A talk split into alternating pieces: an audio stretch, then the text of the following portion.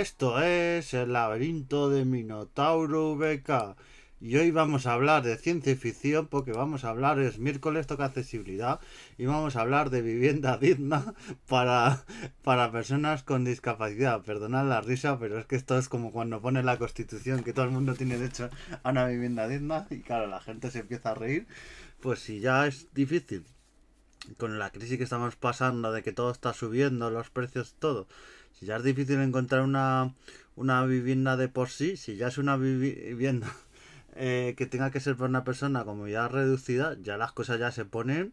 Y voy a contar un poquito mi experiencia con mi chica buscando piso y las cosas malas, buenas. Y, también todo está surgido porque nada más y nada menos nos le ha ocurrido poner un, un artículo a Fotocasa de cómo mejorar la accesibilidad de las viviendas de personas en situación de discapacidad estos artículos que ponen así para con fotos bonitas, todo súper bonito y tal, dando consejos y luego a la día de ahora, cuando vas, eh, por ejemplo, Fotocasa, Idealista a otros sitios, sí, tienen filtros de eh, vivienda adaptada, pero luego vas y las puertas son más estrechas, luego hay un pequeño escalón.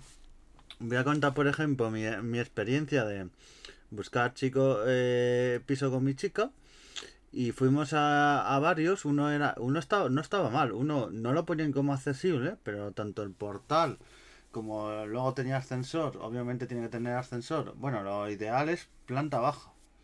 Pero porque así si no funciona el ascensor puedes salir y entrar perfectamente a tu casa. Lo ideal en las eh, personas con movilidad reducida es que el piso tenga planta baja. Eso es lo ideal. Pero bueno, en esta vida lo ideal no, no va por sí, pero bueno. Eso, fuimos a un piso en la zona de la Gavia, en Vallecas, y el piso en sí está bastante bien. Lo único que el metro nos pillaba bastante lejos y es un metro que no está muy accesible todavía. Tiene ascensores y todo, pero eh, tiene que, eh, con la silla tienes que pasar en algunas estaciones. Bueno, en estaciones que pone que es accesible y ni si nos pasó una vez en la estación de Gran Vía. Eh, que no, no salimos, fuimos hasta Plaza España creo que fue o por ahí y ópera porque no nos atrevíamos a dar el salto, pues es igual, es, son unos vagones que, que, la distancia que entran en metro, entonces fue uno de los motivos, pero el, el, el hombre muy majo y le dijimos, mira, no, el piso está muy bien, tiene varias habitaciones, un salón muy amplio, puede ir la silla perfectamente, que es algo que no todos lo te dicen que es accesible, luego llegas al piso y no se puede mover, mi chica ha ido a varios que, que luego no se podía mover muy estrechamente nosotros fuimos a otro en la zona, bueno, fuimos, íbamos a ver uno en el barrio del Pilar, en la zona del barrio del Pilar, por zona de Ramón y Cajal, por toda esa zona. Pero bueno, nos vio llegar el, el de la inmobiliaria y dijo, uy, es que ni siquiera, mira, no os voy a hacer ni que lo veáis porque la silla no va a entrar y no, o si entra es muy estrecha y por eso, pisos que en teoría son accesibles y lo ponen en la web muy bonito y, y que es accesible, pero en la realidad no.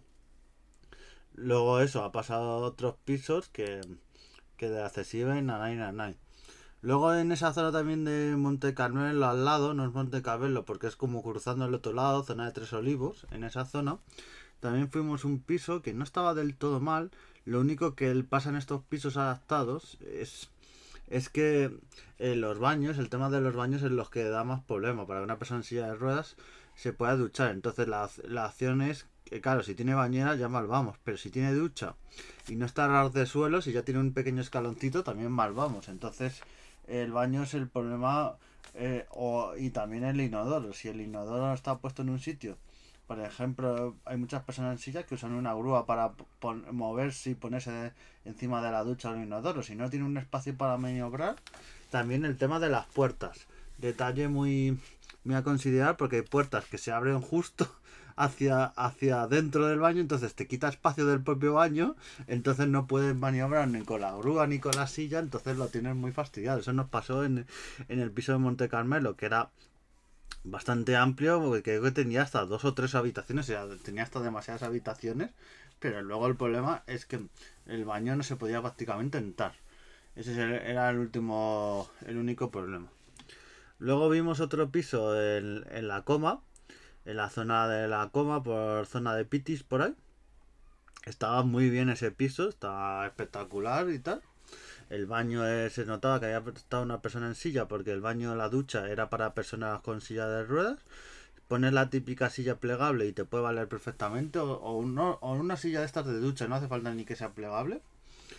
Y tal, eh, no estaba mal. a lo mejor las habitaciones un pelín estrechas. El único problema que notamos que ya cuando ves que la tenía como varias puertas de entrada, una en el portal, y cuando ves que esas puertas de entrada Mm, para personas en silla es prácticamente imposible, tiene que ir alguien siempre acompañando, pues ya ahí es como notamos el, el detalle. Entonces ya ahí empezamos a dudar también que el de la inmobiliaria empezó nos dijo, sí, nos cogió los datos y todo y luego dijo, ya no ya no ya os llamaré y tal. Con lo que decida, como un comité que se decide, que yo creo que es el, el, dueño, tampoco se decide aquí un comité de sabios como la antigua Grecia, no nos hagamos aquí líos, pero Luego, luego, claro, le escribimos al mes casi porque nos habéis dicho y oye, que no nos has llamado ni nada. Ah, no, es que no, como vosotros no habéis estado interesados, o sea, una dejadez y todo, o sea, alucinante, alucinante. ¿Cómo está el mercado de, de, de alquiler y compra de pisos? Aunque este, en este caso estábamos buscando para alquilar. Y decir una cosa, que a nosotros nos pasó que nos pedía el mes de agencia y luego dos meses de fianza. El mes de fianza es en la agencia, en, en una agencia estatal del alquiler de Madrid, no me acuerdo bien el nombre, pero es eso, no que si os piden el dinero en como consejo en man en efectivo o sin factura bueno, sin en efectivo no, en, en cuenta, porque una puede hacer una factura ahí y esa factura luego no vale para nada, o sea, tiene que ser en cuenta ese dinero y tal, y a un sitio oficial, al sitio de, vivienda de donde se dan las fianzas, o sea, no que se quede él con la fianza.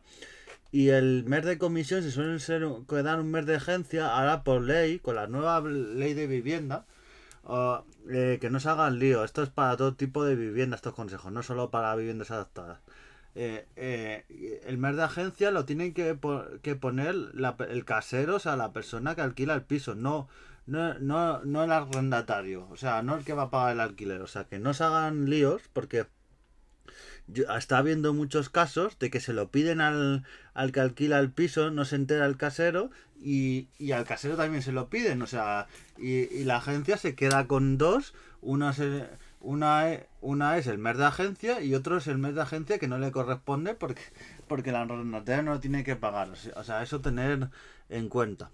También estuvimos viendo unos pisos, hay pisos a veces, parcelas de suelo, que son públicas, la cede como el ayuntamiento, con unas condiciones de que la luego lo den como un... no es vivienda de eh, protección oficial del todo, pero es, es, piso, es suelo público. Entonces ese suelo público tiene unas viviendas que tienen que ser adaptadas. Nos pusimos en una Primero una señora de una agencia inmobiliaria también nos dijo que sí, que nos iba a enseñar los pisos, que estaban muy bien, que tenían su jardín y todo. Y luego de repente, esto en febrero, ¿eh? En febrero de este año. Y luego, por cierto, la obra, estamos en, grabando este podcast en septiembre. Mirado información y la obra eh, todavía no se ha acabado. O sea, que esto de que iba a ser en, febrero la visita sería de 2050, porque alucinante. Pues eso, nos dijeron, nos dijeron que no, que para los pisos adaptados te tenías que apuntar una especie de lista de espera de una empresa que es la que lleva esos pisos, o sea, un...